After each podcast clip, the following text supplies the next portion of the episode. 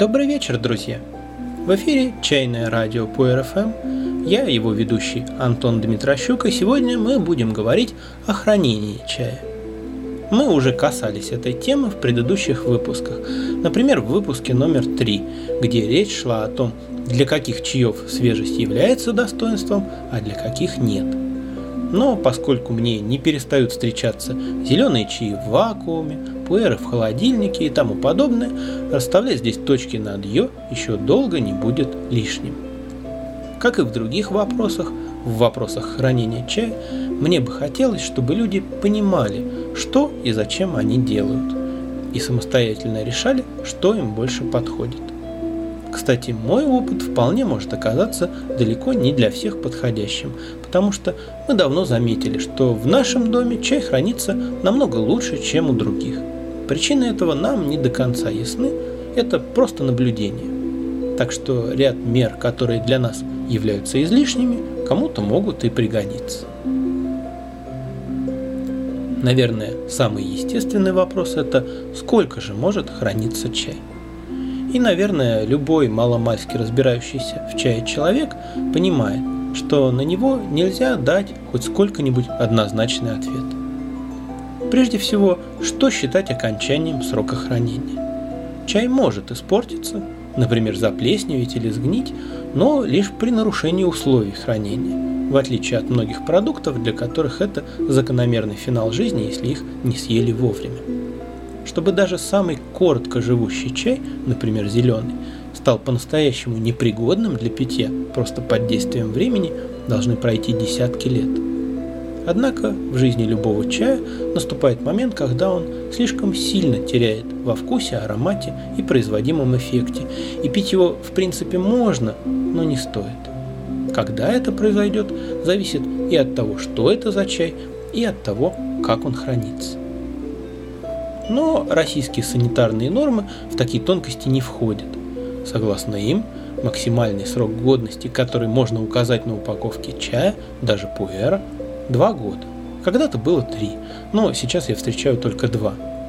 Как выходят из этого положения чайные компании? Очень просто.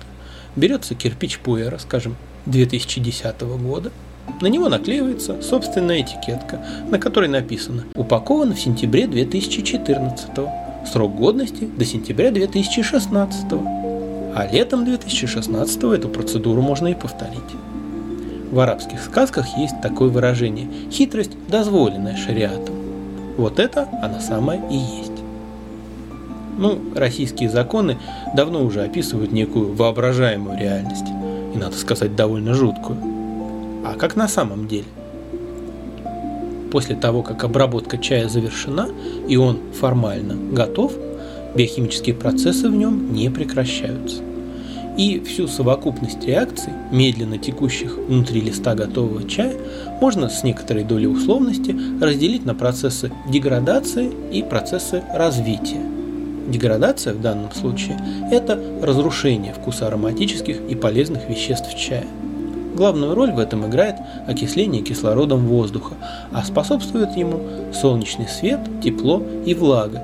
И именно от кислорода, света, тепла и сырости мы и будем беречь чай. А развитие – это их трансформация с образованием новых вкусоароматических соединений, создающих более сложный и богатый спектр, которого невозможно добиться от свежего чая. Как ни парадоксально, но в основе приводящих к этому реакций тоже лежит окисление, но происходящее с участием сохранившихся в активном состоянии ферментов. В ряде случаев важную роль играют и микроорганизмы, особые грибки. В разных видах чая потенциал этих процессов не одинаков, и зависит он, кстати, не только от вида чая, то есть от того, каким способом он обработан, но и от качества его сырья. Есть чаи, которые могут только угасать, причем одни быстрее, а другие медленнее. А есть чаи, которые на протяжении десятков лет способны меняться в лучшую сторону, и лишь затем процессы деградации начинают брать верх. Первой группе относятся прежде всего зеленые чаи, улуны слабого прогрева, а также часть красных чаев. Их можно сравнить с распускающимися и тут же начинающими осыпаться цветами вишни или с мотыльками-однодневками. Запаса их сил хватает на один день, и больше взять неоткуда. Они должны как можно скорее выполнить свое жизненное предназначение и угаснуть. Наиболее недолговечные среди них, конечно, зеленые. Уже через несколько месяцев от сбора их свежесть ощутимо снижается, и, как правило, их нет смысла хранить больше года. К счастью, большая их часть собирается весной, а наиболее востребованы они летом, в жару, так что до нового урожая и тянуть-то незачем. Слабо прогретые улуны и красные чаи угасают медленнее, и на год-полтора их обычно хватает. Собственно, в более длительном хранении и большей устойчивости к неблагоприятным условиям и состояла одна из целей создания ферментированных чаев. Обратите внимание, что все это верно лишь в самом общем виде. Существует множество исключений. Например, зеленый чай из сырья со старых деревьев, гушу люча, порой с легкостью выдерживает полтора года и более при комнатной температуре и даже в чем-то становится лучше. Тут сказывается сила сырья. А произведенные по традиционной технологии высокогорные сяоджуны из УИ местные чаеводы выдерживают минимум год, прежде чем пить или продавать, что очень похоже на утесные улуны. Чаи второго типа – медленно созревающие и высоко ценимые в выдержанном состоянии, это, разумеется, шенпуэры, а также белые чаи, по крайней мере те из них, которые делаются из листьев. Они подобны деревьям. Радует и юный росток, но могучий лесной великан, дающий тень путнику и приют птицам, это совсем другое дело. Считается, что максимального развития Шенпуэр достигает приблизительно за 20 лет – и еще 20-30 лет он остается в относительно стабильном состоянии. Во всяком случае, хорошо хранившиеся 50-летние шенпуэры пить можно и нужно, если, конечно, удастся раздобыть. И есть еще одна категория – чаи, которые не способны прожить десятилетия, но расцвет которых приходится не на первые недели и месяцы их жизни. Это желтые чаи у луны глубокого прогрева и шупуэры. Они, как птенцы, еще не ставшие на крыло, уже вылупились, но настоящими птицами, королями воздуха, им еще только предстоит стать. Сложнее всего с желтым чаем. В первые 3-4 месяца он обычно еще слишком зелен, а к концу года часто уже слишком сер. Вся его жизнь будто звездный бал юной красавицы. Еще вчера она была просто дитя, а завтра она станет одной из множества увядающих женщин, и счастлив тот, кому достался этот танец. Их время осень, когда и природа примеряет подобающий золотой наряд. Настоящие утесные улуны входят в свою силу через год-полтора от сбора, и 3-4 года богатой на события жизни для них не предел. А шупуэрам Хотя бы год, а лучше два стоит отдохнуть от влажного скирдования. Зато потом это, пожалуй, самый стабильный чай. Год будет сменять год, а любимый вкус будет оставаться почти неизменным. Однако, если сравнить, допустим, десятилетний шупуэр с пятилетним того же рецепта, разница будет заметной. Но не всегда легко определить, насколько она связана с возрастом, а насколько с отличиями в сырье и технологии – ведь чай невозможно повторить в точности. Несколько десятков лет для шупуэра, очевидно, не рекорд, но шу старше 42 лет в природе пока не существует, поскольку их производство началось в начале 1970-х. Хотя в прайсах некоторых компаний можно найти и 45, и 50-летний шу, видимо из какой-то параллельной вселенной, где шу изобрели раньше – Давайте теперь поговорим о том, как хранить чай. Нетрудно догадаться, что для чаев с разными свойствами требуются разные условия. Что пуэру хорошо, то зеленому смерть. Кроме того, многое будет зависеть от того, сколько у вас чая и что вы собираетесь с ним делать. Коллекционировать, пить или продавать. Пожалуй, самым общим правилом является предохранение чая от посторонних запахов, он легко их впитывает, и света. Поэтому неудивительно, что для большинства видов чая желательно как можно более герметичная упаковка. Если вам нужна еще и эстетика, то современная чайная индустрия предлагает широкий выбор красивых емкостей для хранения чая. Чайницы из фарфора, чайницы из глины с глазурью и без, коробки из картона, банки из жести и так далее. Чайницы, конечно, наиболее престижные, но удовольствие это не дешевое. Чайница может стоить от нескольких сот до нескольких тысяч рублей. И мне их трудно рассматривать иначе, как подарочный предмет или как украшение интерьера. Просто потому, что, например, наша чайная коллекция насчитывает сейчас около 600 сортов. Не меньше половины из них это пуэры, но если разложить примерно 300 чаев, ну ладно, пусть хоть 100, по объемным глиняным чайницам, пожалуй, понадобится новый дом. А денег на него не хватит, ведь все они ушли на чайницы. Жесть более практична. Она дешевле и компактнее – а картонные банки с металлизированным внутренним слоем еще дешевле и бывают очень красивыми. Но их, в отличие от жестяных, нельзя мыть, и они не настолько непроницаемы, как хотелось бы. Насыпать чай прямо в них я бы не советовал. Лучше положить такую банку чай в полипропиленовом пакете.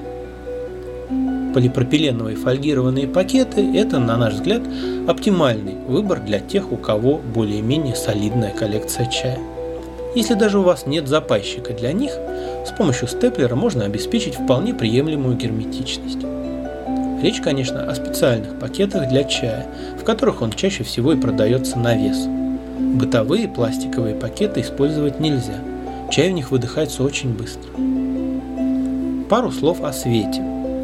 Разумеется, интенсивный прямой солнечный свет чаю вреден – но это не значит, что чай нужно постоянно держать в полной темноте и насыпать его в чайник на ощупь. Это все-таки не фотопленка. И гораздо больше предстоит сказать о тепле. В российском чайном сообществе трудно найти более стойкий и более иррациональный миф, чем необходимость использования холодильников. Я встречал людей, которые держали в холодильнике даже пуэры – причем на вопрос «Зачем?» они не могли сказать буквально ни одного слова. Когда вот так сталкиваешься с непоколебимой мощью слепой веры, знаете, это впечатляет. И даже если жертвоприношения холодильнику ограничиваются зелеными чаями и светлыми улунами, остальным чаям не удается уйти далеко. Пару раз мне попадались выражения типа «снимите с холодильника, блин любимого Шена», невольно напрашиваются параллели с Северной Кореей, где обладание холодильником, даже не работающим по причине нехватки электричества, является символом высокого статуса. Ну, примерно как у нас Бентли или Патек Филипп. Разве что к телевизору россияне привязаны сильнее. В чем смысл? Холод значительно замедляет течение многих химических реакций, а следовательно и деградацию чая но и его развитие тоже. Так что в тех случаях, когда нам важно как можно дольше сохранить чай в неизменном виде, в использовании холодильника есть определенная логика. То есть, когда речь идет о зеленых чаях и улунах слабого прогрева, наподобие обычной тигуанини.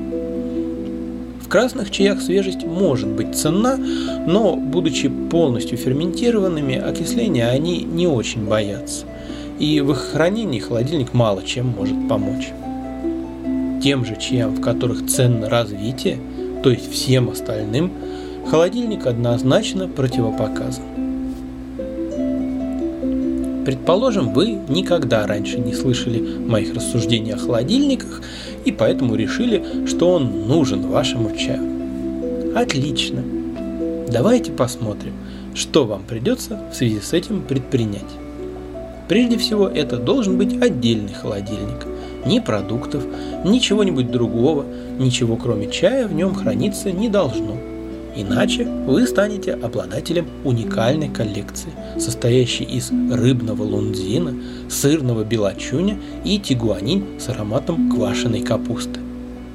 А поскольку избавиться от запаха продуктов довольно сложно, очевидно вам потребуется купить новый, не использовавшийся ранее холодильник – и, скорее всего, не один. Ведь если не каждый сорт, то как минимум каждый вид чая надо хранить в отдельном холодильнике. Ну ладно, я готов пойти на уступки. Купите для начала один. Обычно новые холодильники на протяжении нескольких недель, а то и месяцев издают при работе слабый химический запах. Вы можете его едва замечать, а вот чаем отлично пропитается. Так что придется вам некоторое время погонять своего белого друга в холостую. Когда же вы наконец заполните его чаем, не думайте, что вы можете просто так взять этот чай и пить. Если вы вынете пакет с чаем и сразу же откроете его, на холодном чае тут же начнет конденсироваться влага из комнатного воздуха, и вот таким уцелевшим он вернется в холодильник. Повторите эту операцию несколько раз, и спустя совсем небольшое время ваш чай в холодильнике пожелтеет, посереет и изменит свой вкус и аромат. Вынув пакет из холодильника, вы должны сперва часа два подождать, пока его температура не сравняется с комнатной. И даже при этом условии частые колебания температуры от плюс 4 до плюс 20 не пойдут чаю на пользу. Так что, по идее, лучше расфасовать чай по небольшим пакетам, чтобы не дергать его весь туда-сюда. Например, из килограммового пакета сделать 20 пакетов по 50 грамм. Но вот не задача. В маленьком объеме чай хранится хуже, чем в большом. Самое чудовищное, что можно придумать, это хранить чай в морозильной камере, то доставая его, то закладывая обратно. А встречается и такое. Перепады температур при этом еще больше, а главное, в чайном листе всегда содержится небольшое количество воды, и замерзая, она образует кристаллы, а это означает микротравмы чайного листа, изменение его структуры и свойств. Вы, наверное, уже давно удивляетесь, Откуда же тогда берется идея о хранении чая в холодильнике в домашних условиях, если очевидно, что риска в этом гораздо больше, чем возможной пользы? Я тоже этому удивляюсь. Если кто-то из адептов вечной мерзлоты и может ответить, в чем причина одержимости холодильниками, обычно все сводится к тому, что китайские продавцы так делают. А сообразить, что китайские продавцы находятся в совершенно других условиях и преследуют иные цели, нежели российские покупатели, им, похоже, не под силу. Ну, во-первых, сравните климат Южного Китая и Центральной России. Среднегодовая температура различается градусов на 20, и влажность раза в два как минимум. И если вы живете в жарком и, главное, влажном Китае, у вас несколько тонн зеленого чая – и вы хотите не спеша продавать его весь год, а не сразу после сбора, я и слова поперек не скажу, покупайте холодильник. Но если вы живете в прохладной и сухой России, и у вас несколько сот граммов чая для личного пользования, то не кажется ли вам, что это немного другая ситуация? Подумайте, давно ли появились холодильники, а также давно ли они стали доступны китайским продавцам чая? Почему-то их отсутствие на протяжении тысяч лет не мешало китайцам делать чай, пить его и воспевать его достоинства. Использование холодильника – это чисто коммерческий момент. Это способ извлечь максимальную выгоду, искусственно продлив молодость чая. Возможно, я несколько предвзят, но по моим ощущениям такая ботоксно-силиконовая свежесть отличается от настоящей. И как бы то ни было, мне интересно наблюдать за естественными изменениями чая, за всеми их стадиями, а не за одной только замороженной юностью. И когда я встречаю российского любителя чая, гордящегося своим холодильником, я понимаю, что мы с ним очень по-разному смотрим на чай. Большинство наших поставщиков, именно те, кто работает с чаем наиболее высокого качества, холодильниками не пользуются. Я подозреваю, что страсть к холодильникам потому так живуча в народе, что имеет в своей основе подсознательную установку, что продукты должны храниться в холодильнике или, по крайней мере, на кухне. Но для нас чай не продукт, и на кухне ему не место. Вы же не храните на кухне коллекцию старинных редких книг или старых виниловых пластинок. Или, допустим, у вас есть подлинник Айвазовского, где бы его повесить? Ну, конечно, над холодильником. Точно так же и пить по-настоящему хороший чай на кухне, с моей точки зрения, странновато. Кухня редко бывает такой чистой, уютной и спокойной, как на картинках в глянцевых журналах. Она, в конце концов, редко бывает свободной от запахов, которые сами по себе, может, и приятны, но будут мешать воспринимать аромат чая. Другая похожая тема – это вакуум. Нет контакта с воздухом, нет кислорода, нет окисления. Это понятно. Но вакуум не так уж безобиден. Вакуумирование – это всегда травма чайного листа. В случае у луносферической скрутки эта травма не очень велика, хотя в чайном путешествии ее сочли достаточной, чтобы полностью отказаться от чая в порционных вакуумных пакетах, когда поглядели, сколько после этого получается крошки. А вот на то, что вакуум делает с зеленым чаем, смотреть жалко. Целых листьев практически не остается. Хорошей, здоровой альтернативой холодильникам и вакууму может быть использование поглотителей влаги и кислорода, маленьких пакетиков с силикогелем и порошком восстановленного железа. Многие компании кладут такие пакетики в пакеты с чаем. Но где их можно приобрести для самостоятельного использования, я, к сожалению, подсказать не могу. И еще раз подчеркну, что то, насколько хорошо хранится чай, очень сильно зависит от сырья. Качественное, мощное сырье – долгая жизнь, даже если речь идет о светлом улуне. Можно перебирать искусственные способы продления жизни слабого чая, а можно просто выбрать высококачественный чай. Обратимся теперь к чаям с другими свойствами, требующими другого обращения. Глубоко прогретые улуны, например, утесные, способны храниться 5-10 лет и более, но для этого им необходимы регулярные повторные прогревы. Поначалу раз в год, в зрелом возрасте несколько реже. В домашних условиях это, конечно, довольно сложно, но сложно не значит невозможно.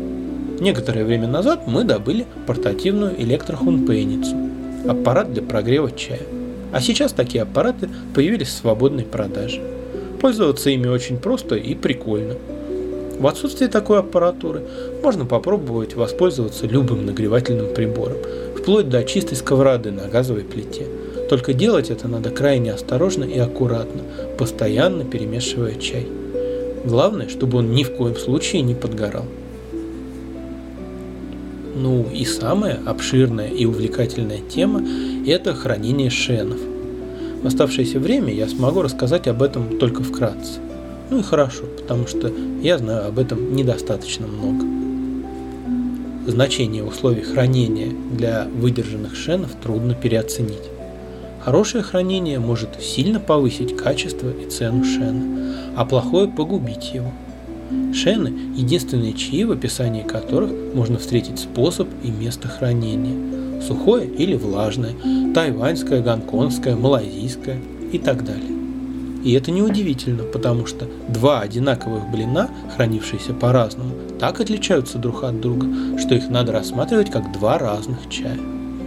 И можно наблюдать своего рода микроволны моды. То больше появляется шенов влажного хранения то наоборот, влажное хранение начинают чаще и сильнее критиковать. Для красивого и гармоничного развития шену нужны влага, тепло и воздух. Шену необходимо дышать. Не случайно их упаковывают в бумагу. Иногда можно встретить блины, запаянные в пластиковую упаковку, но это делается тогда, когда шен нужно временно защитить от возможного вредного воздействия окружающей среды от чрезмерной сырости или наоборот пересыхания и от посторонних запахов, например при транспортировке. Либо когда шен достиг, по мнению владельца, оптимального состояния и изменения в нем нужно затормозить. Вы можете встретить много разных точек зрения на то, как лучше всего хранить шены дома. Расхождение во мнениях связано с тем, что люди живут в разном климате, собирают пуэры с разными свойствами, да и желаемые ими результаты различаются. Большинство, однако, сходится на том, что в российских квартирах слишком сухо. Обычно говорят, что для быстрого созревания шенов хороша влажность 60-70%, а в России в домах она нередко около 30%, а зимой и того меньше. Поэтому необходимо дополнительное увлажнение. Некоторое время назад мне это казалось излишним. Я наблюдал за своей пуэрной коллекцией, и меня устраивал, с какой скоростью и в каком направлении меняются мои шены. Я видел, что временами некоторые из них становятся менее вкусными, но развитие не обязательно должно быть строго линейным, и на следующем витке эволюции они становятся еще лучше, чем раньше. Так что все в порядке. Надо сказать, что больше всего у меня было шенов в фабрике Мэнку Жунши. И у меня такое впечатление, что они хорошо себя чувствуют в относительно сухом воздухе. Но потом моя коллекция выросла и стала более разнообразной. И я начал замечать, что часть новых шенов стоит на месте, а некоторые даже теряют глубину и богатство вкуса. А это как раз то, на что указывают те, кто жалуется на низкую влажность. И тогда я попробовал последовать их советам и поставил шкаф с шенами по плошке с водой на каждую из полок. Это самый простой способ локально повысить влажность. И немного времени спустя дело пошло на лад. Все шены стали более живыми и вкусными, и запах в шкафу стал более мощным, вкусным и сложным.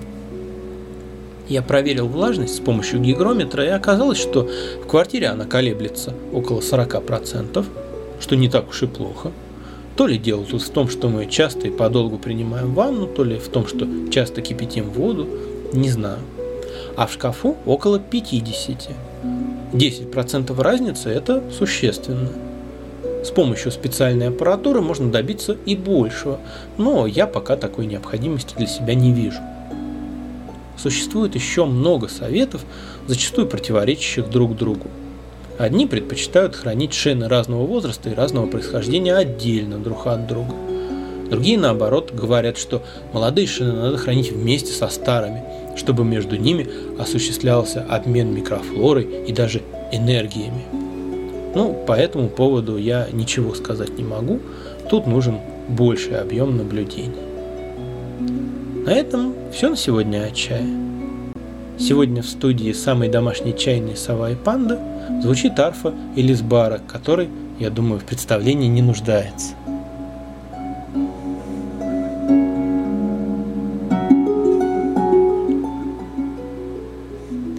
Дальше в нашем эфире вы услышите новую версию одной очень старой-старой сказки.